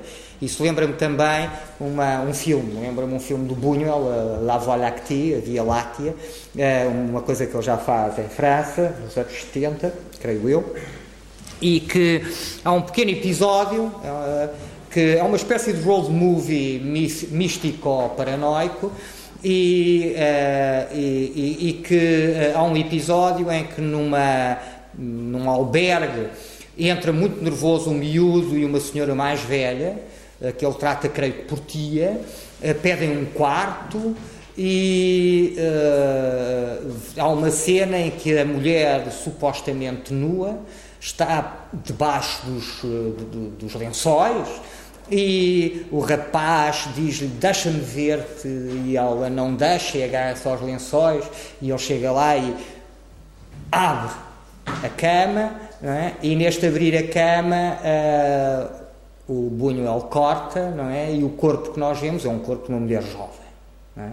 Portanto, aquela senhora envelhecida tem um corpo espantoso de uma mulher jovem, que evidentemente é aquilo que se chama um body double não é? no, em Hollywood, é? que aliás é um o título e o motor de uma história do Brian Palmer, e, e portanto esta uh, lembra-me essa história, ou seja, o rosto, o que é que diz o rosto em relação ao corpo? Também é engraçado. Aliás, esta oposição rosto-corpo é uma, é, uma, é, uma, é, uma, é uma das coisas que me levou a pôr os mil platô na, na bibliografia. É uma, é, uma, é uma oposição que o Gattari e o Deleuze constroem é? e, que, e que serve para várias coisas. Aliás, o, o Deleuze utiliza isso no, no livro sobre o, no livro sobre o Bacon. Bom, e portanto isto só para dizer que este rosto corresponde ao nosso desejo de espectadores, é? de observadores. É? Quer dizer, então como é que ela é? é? Ou seja, ela é muito aceitável por trás, mas como é que é pela frente? Basicamente a questão é essa. É? E portanto vamos lá ver. Portanto, corresponde a um desejo. É? Materializa de uma maneira, isto materializa um desejo, visualiza um desejo mas de uma maneira que muito discutida. É? é? possível aquilo ser assim? Provavelmente não. Portanto, é o espelho que mente. O espelho mente na pintura de várias maneiras. Eh, é muito normal, por isso é, uma, é muito normal o espelho mentir, o espelho, ou então o espelho mostrar mais do que mostra, porque, porque, porque, porque tem uma forma, não é? É um espelho con, convexo, não é? Uh, aquilo que chamava sorcière no fim da Idade Média e que eram espelhos mais baratos, não é? que se podia, portanto, mas que tinham de ser uh, convexos e que eh, uma espécie de fundo de garrafa ao contrário e que portanto fazem mostram fazem uma espécie de grande angular mostram mostram muito mais do que a gente do que o nosso campo de visão é? portanto ou seja os espelhos têm sempre uma uma intervenção que não é propriamente pura e simplesmente a, da, a de mostrar tal e qual o que é cá está uma uma Vênus ao espelho moderna uma fotografia do Helmut Newton claramente marcada pelo seu universo da moda, é? uma visão muito perversa da moda, é? muito uh, idiosincrática, mas uh, cá está uh, essa essa fotografia muito ligada ao mundo da moda, da sedução, do, do glamour, não é? Uh, e que re, reatualiza este tipo de modelo. Também é engraçado porque eu comecei por exemplificar a minha ideia eh, que, me parece e que, e que, é normalmente referida a propósito de, uh, da obra da, da Orlan ou da, ou, da, ou da Cindy Sherman, portanto, esse tipo de problemático, através de uma revista de moda, lembram-se? E agora voltamos à moda, uma moda que está a fazer o que fazia, basicamente, uh, o Velázquez, é? evidentemente de outra maneira, o Helmut Newton, outra vez com, o modelo, com, a, com a ideia da, da, da mulher ao, ao, ao, ao, espelho, mas agora já não para retratar a mulher, mas para se retratar a ele. Isto é basicamente um autorretrato. É? que é muito interessante, aliás, até esta relação do homem com a mulher, o homem vestido com a mulher despida, foi o grande escândalo do, do Déjeuner sur hum? não foi haver mulheres nuas, nem, nem gente na relva, o que, foi um grande escândalo foi as mulheres estarem despidas e os homens vestidos, o que raio de coisa é aquela? é que aqueles tipos vão para o meio da mata fazer, não é? O que é aquilo? Ou puxado ao pintado ou não sei o quê, foi porque era esquisito, é? o tema é esquisito. E, portanto, isso é o grande motivo de escândalo. Portanto, temos aqui, uh, e, e, e, temos aqui isto conduzido ao retrato. não, é? não tínhamos vindo, e, e ao autorretrato, que era de onde a gente vinha. Uh, e, e com, com, a mulher do, do Helmut Newton aqui uh, vestida também a olhar não é? para esta mulher instrumentalizada é? e esta mulher de costas que depois o espelho nos devolve mas nos devolve de frente e nos devolve de frente mostrando que ainda há uma outra mulher uh, que se limita às pernas é? Esta fragmentação do corpo para mim é muito está muito ligada à pornografia eu não digo isto de uma maneira valorativa, quer dizer, pornográfico neste sentido não é mau, não é? Não, nem bom, mas uh, neste, no sentido em que parece que o que a pornografia faz é basicamente coisas que aqui estão a ser feitas. Por um lado é este, este, este, cortar, é? este recortar, é? e portanto reduzindo o corpo àquilo que nos interessa, que interessa a, a, a alguém, é? que interessa a alguém, é? e a pornografia não é universal, e cada vez mais se percebe isso. Se vocês derem uma voltinha pela internet, verão que há pornografias para nichos específicos, não é? tipos que gostam de sapatos, por exemplo, qualquer coisa assim, pensar num fetiche num fetiche tradicional. É? E, portanto, este tipo de coisa, é, é, portanto, há esse recortar, de acordo com, com, com, o observador, o que é que tu gostas mais? É? Peito ou perna? É? Portanto, vamos, lá ver. E, e, por outro lado, há outra, isso é feito aqui, outra coisa que é feita aqui é esta, é é é subordinar toda a visão. Se virem bem, a, a, a, grande, a grande patetice da, da, da, da pornografia é, é essa subordinação a uma lógica de, de, de, de visão. É? Quer dizer, eu sei que tu me estás a ver e, portanto, eu vou mostrar, tudo tem, tudo tem de ser visível. É? E tudo tem de ser feito de uma maneira visível. E até de uma maneira claramente visível, não é? Então, não ponhas a perna aí que tapa, não, é? não ponhas aí a mão, ponhas o braço, levanta o cabelo, coisas desse género. É? Portanto, é, é, e isso acontece aqui. Este mostra, não mostra, mostra, esconde, corta, mostra, não é? É um, é um universo que uh, está muito próximo disso. E da publicidade. É? Aliás, nós sabemos como a mulher é utilizada como objeto de sedução na publicidade. É? A publicidade utiliza muito este tipo de discurso. Hum? Quer dizer, uh, eu se, se tiver, se, se mandar no, no, no, numa, numa campanha publicitária e me disserem assim, pá, posso comprar duas páginas do Expresso, põe lá o que quiseres, não é? É evidente que provavelmente eu não vou usar, para um automóvel, eu não vou usar as duas páginas para dizer assim: olha, de um lado eu vou pôr as vantagens do, do, da nossa marca e do outro lado vou pôr as vantagens dos, eh, dos pontos altos da, da concorrência. É? Tipo, você no BMW não sei o quê tem isto e sei lá, no Mercedes não sei o que mais tem aquilo. Agora escolha você. e o preço é este. Bom, e agora escolha você. Não, não. O que é que se faz? Ocupam-se as duas páginas com um automóvel e uma mulher. É? Normalmente, é uma coisa desta. E, portanto, a ideia é. É evidente que, quer dizer, a ideia muito reduzida ao mínimo e, e, e, e caricatural é, bom, eu se tiver um carro destes posso ter uma mulher daquelas, é? uma coisa deste género, é? Portanto, Uh, e, bom, e é isso que faz a publicidade e é, e é, esse tipo de estratégia que está aqui a usar criticamente, não é? A expor, a seguir não é? é um problema muito, não é? A pop faz muito isso, não é? é? Há uma espécie de, por um lado, estas imagens são claramente fascinantes, não é? Atraem, atraem o Andy Warhol, por exemplo, ou, ou o Mel Ramos, ou seja, quem for, atraem, não é? Há ali claramente o Warhol, ao mesmo tempo, é um, é um desmontador uh, trágico daquela lógica, e trágico porque aquilo é conduzido até à morte, não é? e por outro lado é um, é um tipo fascinado por aquelas imagens. É? Estão lá as duas coisas. E o Mel Ramos, portanto, dessa maneira entre a sedução e o, e o, e o, e o fascínio e o terror, digamos assim, uh, mostra esta mulher, outra vez de costas, não é? Uh, em cima de um, de um queixo. Mas há, antes daqueles modelos todos que eu vos mostrei, antes do Ang, antes do Velázquez, há claramente uma outra coisa, que é a mulher nua de frente reclinada, que apesar do que parece, porque estamos no Renascimento, e o que é que volta a nascer, a renascer, a nascer outra vez no Renascimento é a antiguidade é? Do, dos gregos e dos romanos, é? que eles não distinguiam uns dos outros, não lhes interessava fazer essa distinção. não tinham, se calhar, elementos também para fazer, mas uh, nós hoje fazemos-la, mas uh, o, e portanto há aqui uma ideia de que isto é um modelo, não, é muito raro este modelo, de facto, na Antiguidade, é muito raro, mas, uh, e é uma criação, de alguma maneira, uma criação desta veneziana, desta geração, já, não exatamente Tiziano, já vamos ver, o Tiziano aqui já está a citar, outra vez, a citar, e a citar dentro da história da pintura, outra vez, como o Orlando, não é? Uh, o, a citar o, uh, o Giorgione, uh, que é o seu primeiro amor.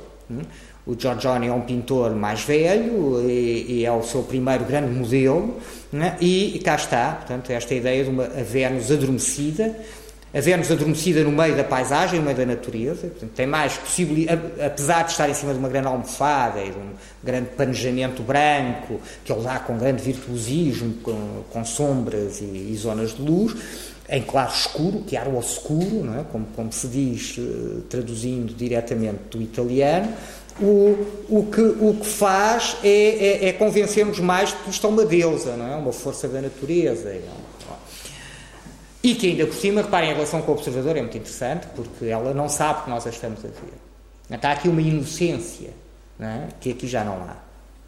Ela sabe que nós a estamos a ver. E olha mesmo para nós, com algum pudor, com algum recato, mas olha para nós. E depois, ainda por cima, não é uma mulher nua, não é uma mulher que vive nua, não é esta força da natureza que só tem um lençol e uma almofada no meio do, do, da natureza é uma mulher que está em sua casa e nem sequer, eh, nem sequer anda nua. Está nua enquanto as criadas estão a tirar da arca as roupas para a vestir. É? E, portanto, o que dá um picante acrescido à nossa, ao nosso voyeurismo. É? Estamos, a, estamos a tornar-nos voyeur. É? Agora eu chego aqui e olho para esta senhora e sei que ela está, ela até não anda nua, ela, vai, ela daqui a bocado está vestida. É? Eu é que estou a, aproveitar o bocadinho em que ela está nua, evidentemente nua, para sempre, aqui na imagem do quadro, e para sempre aqui estará como uma centerfold da Playboy, não é? Aliás, a, a, a, utilização disto não era assim tão diferente, e portanto era basicamente para ter uma mulher nua para pendurar na parede. E o que se vai criticar no século XIX é precisamente essa falsidade. Hum? É que uma mulher nua não é uma deusa. É? Isto é conhecido para Vênus do Urbino, do Tiziano, a Vênus adormecida, do Giorgione. É? E o que isto desmascara, lá está, uh, desvela, se quiserem, revela, é que uma mulher nua não é uma deusa. É que por trás da mulher nua deusa está este desejo da mulher nua, mulher nua, eh, até mesmo provavelmente uma prostituta. É o Olímpia do Manet. Porquê uma prostituta? Bom, uma mulher nua na cama com atividade à volta, quer dizer, é, é estranho. Mas reparem o que diz, eh, está a receber uh, flores de um admirador. Então, um admirador, há uma mulher nua, portanto, há claramente aqui uma relação é? e há uma, uma relação que passa por este, este desejo de a ter nua, é? ou uma recompensa de, de, de, de, da recompensa desse desejo, digamos assim. Bom, e depois o Mani que segue de uma maneira que segue e que reforça, que sublinha, que reduz aí, que reduz não, mas que, que, que, que concentra muita coisa nisso de envolver o espectador, é uma das coisas muito características do Manet, cria aqui uma história ambígua, é? como vimos na Cindy Sherman, uma história ambígua, quer dizer, que eu é que tenho de contar, que ele não nos dá elementos para resolver. O que é que esta mulher está a fazer nua? Que é de dia, é de noite, não sei. Está a receber eh, flores por quê? Alguém trouxe? É o admirador que está ali logo atrás da cortina para, para entrar? É um admirador que já está, é para ela que, ele, que ela, é para ele que ela olha eh, e a criada está-lhe a levar as flores, ou está a olhar para nós, o amante que tem de sair enquanto para o outro amante entrar, o que traz as flores. Estão a ver? Portanto, há aqui uma circulação. E, e o que eu digo uh, não é um, sequer uma invenção minha. Uh, até gostava muito, mas não é. É, uma, é, o que, é, é a interpretação, é a leitura uh, que normalmente, quando, quando, quando uh, se acha que se deve ler esta imagem, eh, lê-se de maneiras que andam por aqui, por esta minha maneira de supor estas histórias. E agora temos a Olímpia, é? a Olímpia numa performance do Robert Morris com a Carolee Schneemann. Uh, há vídeos disto na internet. A UboWeb, por exemplo, tem um bocadinho. A UboWeb é um site fundamental para encontrarem coisas.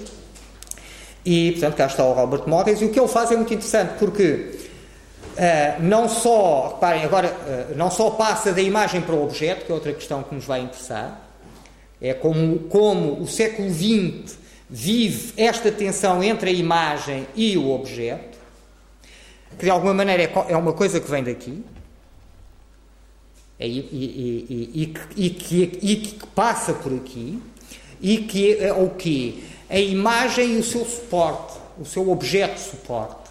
Reparem como o Manet está tão preocupado, percebemos que o Manet está preocupado com verdade, não é? Por exemplo, com a verdade social deste tema. Uma mulher nua, o que é que esconde uma mulher nua? O que é isso pôr uma mulher, querer ter uma mulher nua pendurada na parede? É qualquer coisa parecida com prostituição, digamos agora assim. Ah, mas há outra, há outra mentira nesta, na pintura, é que nas imagens Aliás, como sabem, o Platão, não, nós hoje falamos muito do Platão, a relação do Platão com a arte, a arte, o Platão, isto e isso, mas é preciso pensar uma coisa, é que o Platão não está propriamente a falar de pintura nem escultura. O Platão não gosta de imagens, é? as imagens são simulacros. É? As imagens constroem, fingem que nos levam para um lado e levam-nos para o outro. Fingem que nos estão a mostrar os deuses, a verdade, o eterno, e não estão. É tudo mentira. É? E, portanto, aliás, todo o pensamento de Platão é um pensamento de simulacros, as sombras, nós estamos na caverna, é como se estivéssemos na caverna a ver sombras, portanto, as imagens só nos enterram mais na caverna. Hum? E, portanto, a, a, é, a, essa, a, imagem tem, esse, tem essa carga, leva, tem essa bagagem, leva isso consigo, na, na cultura ocidental. E e parece, é, como se, é, é como se o Mani ou, ou, pensasse assim: bom, mas estou eu aqui a, a, desvendar verdades. É evidente que ele não, ele, não, ele não diz isto, aliás, ele diz muito pouco. É? Mas uh, eu estou aqui a fazer uma mentira. É? é que isto não é uma janela que se abre para um mundo em profundidade, ilimitado, infinito, como a perspectiva do Renascimento quer fazer crer, desde o século XV. Não, isto é uma parede, é um limite, é um, é um bocado de pano, é um lençol esticado, não é? numa armação de madeira, é a tela, portanto, é como, é, é, é, é, como aqui, não é? Quer dizer, eu não vou tocar na, na, na rapariga, na Olímpia. Não é? Tenho este suporte de madeira em que se, em que se projeta a imagem. E, portanto, reparem, o que. Uh, uh, e, portanto, é como se o Mani e o realismo francês do século XIX se sentisse mal com essa mentira, que é o ilusionismo da pintura. A ilusão mentirosa, quando se diz ilusionismo, está-se a pensar numa mentira. É? A pintura ilusionista, por excelência, é aquela que finge que há um buraco no teto e não há buraco nenhum. Podemos ver um buraco no teto, não, veremos mais tarde. Não, já agora vamos ver um buraco no teto. Cá está um buraco no teto. É? Um buraco no teto, não há buraco nenhum. Não, é? não há buraco nenhum aqui na Câmara da Esposi, não há buraco nenhum. O que vocês aqui têm é um, pura e simplesmente um, uma pintura no teto.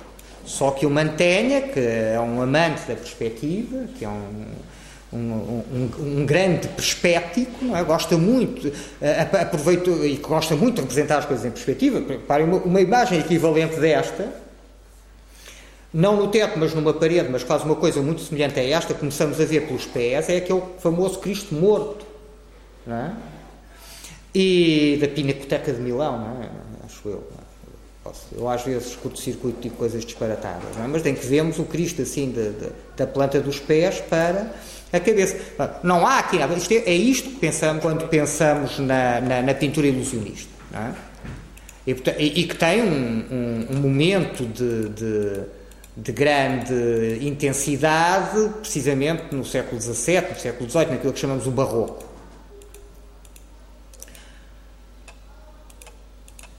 E bom, e portanto essa ideia de criar uma ilusão, no sentido de criar uma mentira, é qualquer coisa que não conjuga com a verdade.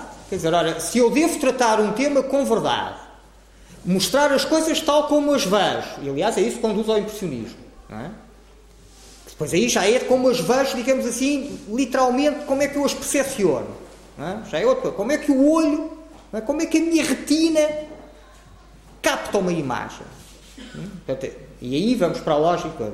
O impressionismo é, é, é, um, é uma outra forma de, deste realismo do Manet. É? Mas, uh, uh, portanto, como é que eu, como é, eu, se, eu, se, eu, se eu tenho de mostrar um tema com verdade, hum, bem, ela não é uma deusa ou uma prostituta. Se eu tenho de mostrar uma mulher como ela é, e se virem bem, aqui o corpo não é o corpo, depois veremos, passaremos um bocadinho por aí, desculpem eu dizer isto assim, porque não têm de saber como é que é o corpo clássico, mas não é um corpo clássico, não é uma escultura grega. Repare, é uma mulher compacta, não é? Uh, é uma mulher que não é uma, uma, uma, uma deusa da, grega, da escultura, com aquelas proporções que se exigia ao corpo que, que, que, que tivesse. Não é? Então, uma mulher real. É? Uma mulher real, digamos assim. É? E, portanto, não há uma tentativa de encaixar num modelo anterior, estão a ver, numa imagem anterior, que dominou, aliás, o corpo desde o Renascimento ao, ao Rodin.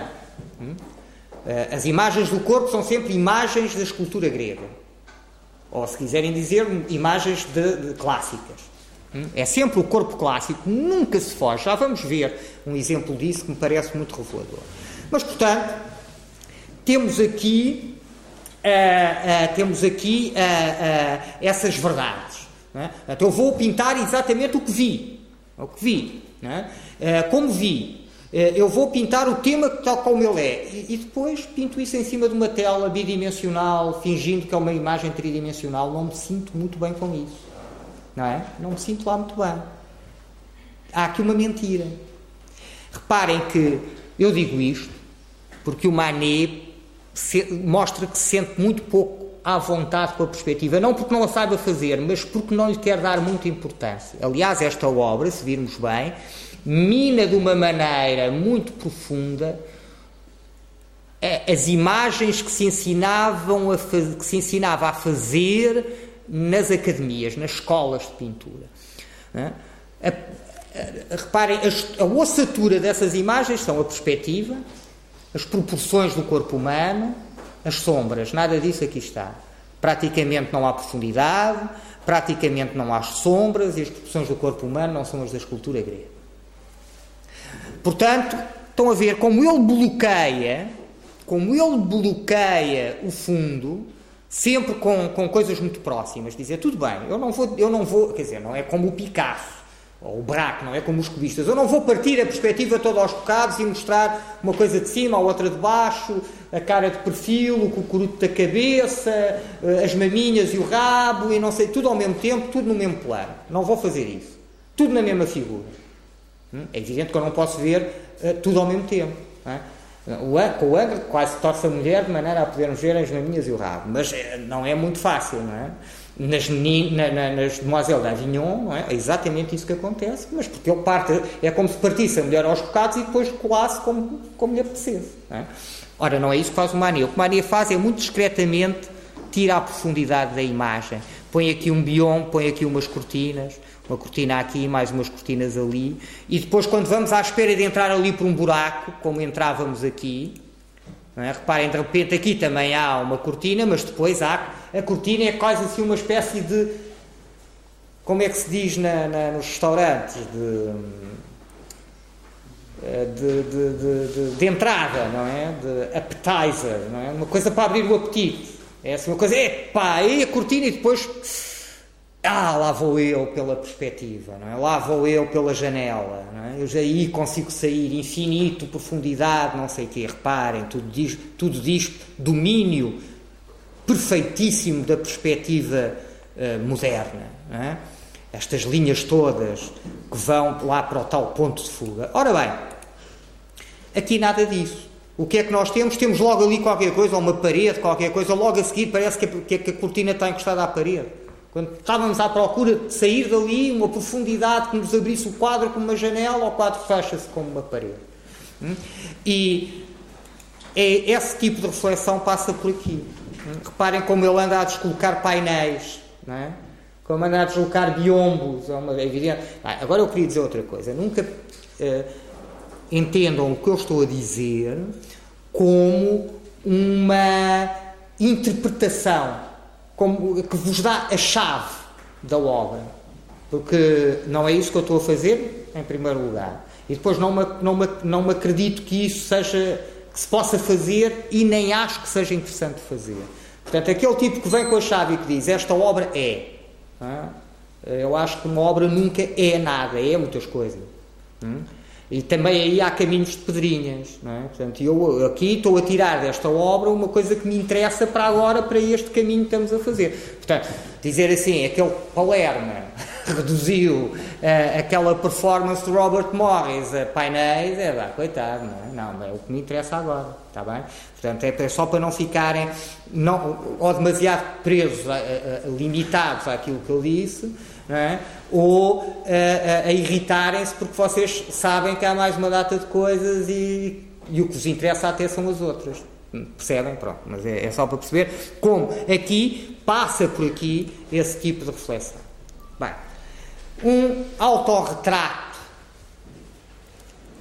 como fonte, um autorretrato como fonte, que é uma coisa que o Bruce Nauman publica uh, entre 1966, 67 e 70, um está, incluído neste conjunto de fotografias, nesta Eleven Color Photographs, o autorretrato como fonte, ele diz que não, diz que nem sabia, que nem conhecia o, o urinol do Duchamp, mas faz parte da recepção, seja ou não verdade, o que o Nauman diz, Uh, faz parte, e, e, há muitas maneiras de não ser verdade, sem ser mentira. Não, é? não estou a dizer que ele agora, olha, está bem, não, não, não conhecias, mas é o caraças. Não, não, não, não é isso que eu estou a dizer. O que eu estou a dizer é, é pá, se calhar viu, ficou-lhe na cabeça, não se lembrou, qualquer coisa. Não, não me interessa nada isso também. O que eu quero dizer é que faz parte da recepção desta obra. Hum? A piada da fonte, não ser só uma fonte que deita água, que é o que ele está a fazer, e isso vai nos interessar depois, quando, quando virmos como os objetos também podem retratar pessoas. Ele aqui está claramente a retratar-se, a autorretratar-se. Parem, ele aqui não, não recusa a ideia de autorretrato. Isto é uma autorrepresentação porque eu não tinha mais ninguém que ficasse ali a deitar água, portanto resolvi deitar eu. Não é, não, é evidente que eu, isto é também uma questão de ser eu e o seu próprio corpo. É? Numa, numa atitude performativa também, é? e uh, uh, uh, enquanto um objeto. Hum? E, e, portanto, há aqui claramente esse lado que está na, na, na nomeação da imagem, que é autorretrato. Hum? Autorretrato.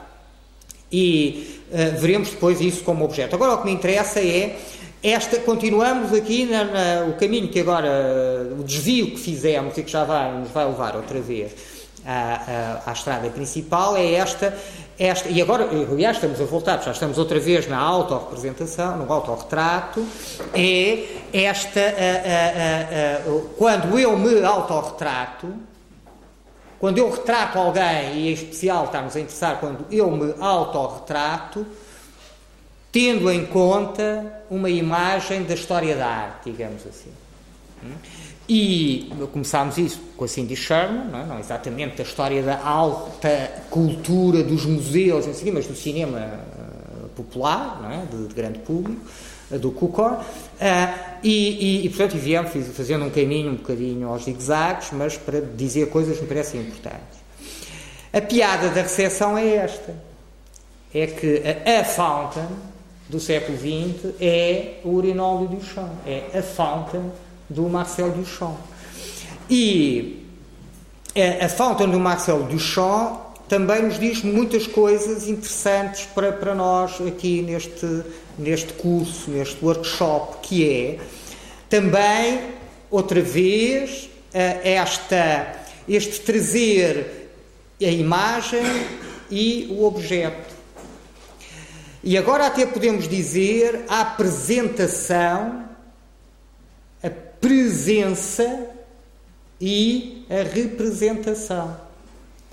E outra coisa engraçada é que a maneira que nós temos de conhecer este objeto que desapareceu, este urinol, é através da fotografia. E é, é muito interessante, até, porque, até por isto, porque a imagem mimética, quer dizer, a imagem que imita, uh, por excelência, do século XX e do século XXI, de outra maneira, digital, como já disse, é a fotografia. E, portanto, digamos, é o, o, o produtor de imagens miméticas desde o século XX, pelo menos, se não do século XIX, mas eu diria do século XX, é a fotografia. E a fotografia uh, faz isso de variedíssimas maneiras. Por exemplo, nós quando queremos mandar um retrato nosso a alguém, mandamos uma fotografia, não mandamos pintar um, um quadro. É? O, que, o que é exigido pôr no bilhete de identidade é uma fotografia. Porquê? Porque, depois passaremos por aí também, porque aí se jogam ideias de neutralidade, de verdade, de possibilidade de comparar imagens diferentes. Portanto, haver ali um denominador comum. É? Uh, e, e, onde nós investimos uma ideia de verdade. Hum? Onde nós investimos uma. Bem, o que se passa aqui é verdade. Quer dizer, o tipo é mesmo assim. É? Portanto, eu depois uh, posso ser comparado com a minha fotografia e um tipo pode dizer assim: pá, não, não, não está parecido, não é igual, não é a mesma pessoa, desculpe, vá-se embora. Não é o senhor que se inscreveu neste exame, por exemplo. É? se já, se já vigiaram exames, sabem que é mais difícil do que parece comparar a fotografia com a pessoa. Bom, mas, hum, e normalmente fazemos que, que sim e, e, pensamos, sei lá, podia ser o teu primo. Voltaremos ao ready-made, falaremos já do ready-made, parece-me importante. Já não é agora, estejam descansados, é de quando voltarmos amanhã. Mas vamos começar a falar do ready-made, a tentar perceber um bocadinho melhor o que é isto do ready-made, o que é que o Duchamp fez aqui, o que é que se faz aqui. Porque o que se faz aqui não é só o Duchamp. Reparem bem. Esta imagem é dito várias vezes, o Duve também diz isso, o Canfield, etc. Mas esta imagem é uma imagem reparem, a quantidade de bys que há aqui. Não é? By Richard Mutt, que é o Duchamp, não é? Será o Duchamp, não sabemos, mas parece que sim. Uh, by Alpha Stiglitz, que tira a fotografia. Mas não é só porque é que não me deixas fazer isso? Tá bem, não deixas. Uh, refused by. E eu diria, tudo isto fez o urinol, tudo isto fez a falta. O Sr. Richard Mudd, que será o Sr. Duchamp, que escolheu o urinol, como ele diz, mas eu escolhi-o. É? Dizem que isto que eu não fiz nada, que isto não é meu, mas eu escolhi-o. Bom, o que é então a autoria? É, Começa-se outra vez, é? a questão da autoria. É introduzido. Mas quem é que fez a fotografia? O Stiglitz. A gente nem sabe se o, se o, se o Duchamp queria expor isto assim. É? Se eu tivesse podido expor, punha assim, não sabemos. By Stiglitz, a fotografia do Stiglitz. E finalmente a recusa dos independentes. Se os independentes não tivessem recusado, isto teria tido o impacto que teve na cultura uh, que foi contemporânea do, do, do, da Fountain? Não sabemos. É? Portanto, ou seja, provavelmente o Stiglitz não tinha ligado nada a isto, é? mas esta ideia de que as próprias vanguardas recusam uma obra que não interessa se é boa, se é má, se é arte, se não é, mas recusam liminarmente aquilo que não deviam recusar, não tinham sequer os dire o direito estatutário de recusar, eu depois explico porquê uh, amanhã. Uh, o que, então o que é que. O, bom, uh, isso irrita o Stiglitz. É? E portanto, vamos lá, então vamos lá, então vamos fotografar. Como é que alguém censura? Estão a ver? E portanto, se não houve essa censura, será que isto tinha, era a mesma coisa? Estão a ver? Portanto, também os independentes, na sua recusa, fazem, são autores. Não é? Como se, se houvesse aqui pelo menos três autores: os independentes que recusaram, o Stiglitz tirou a fotografia, o, o, o Duchamp que, que, que, teve a ideia, digamos assim. Bom. E aqui mais um que é um, um, um autorretrato agora como, como impressora, é? o Dieter Roth. Hum? E depois voltamos ao Hitchcock para pensar: será que os cameos do Hitchcock não têm qualquer coisa de autorretrato?